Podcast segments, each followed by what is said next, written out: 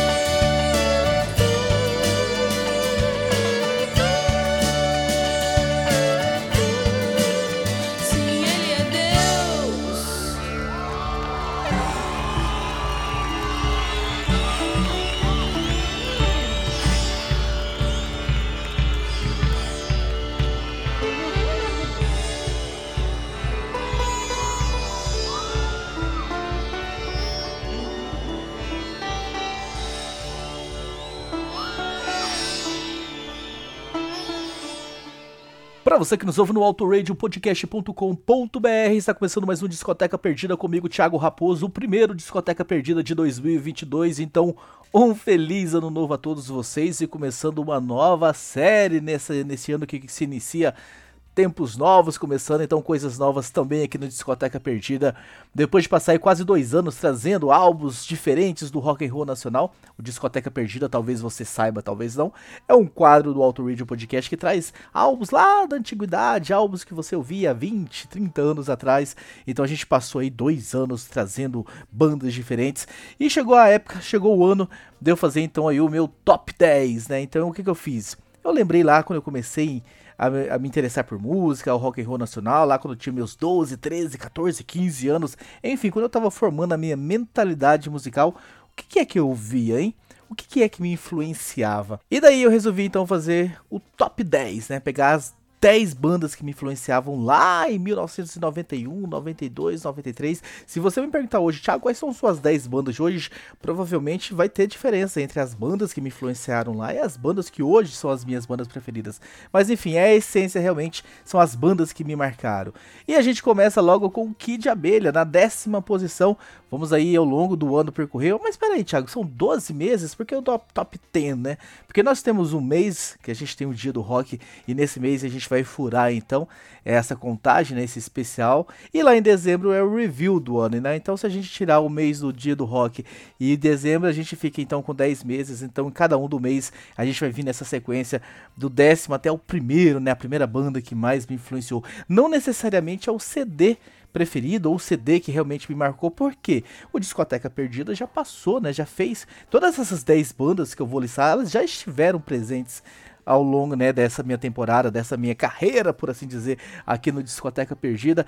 Então, para não repetir, o Kid de Abelha, por exemplo, já esteve aqui. Foi inclusive a minha estreia no Discoteca Perdida, anos atrás, com Tomate, né? Eu fui obrigado a falar sobre Tomate. Era uma época em que Ricardo Bannerman Soares era um ditador. Ele falava, tem que ser este CD.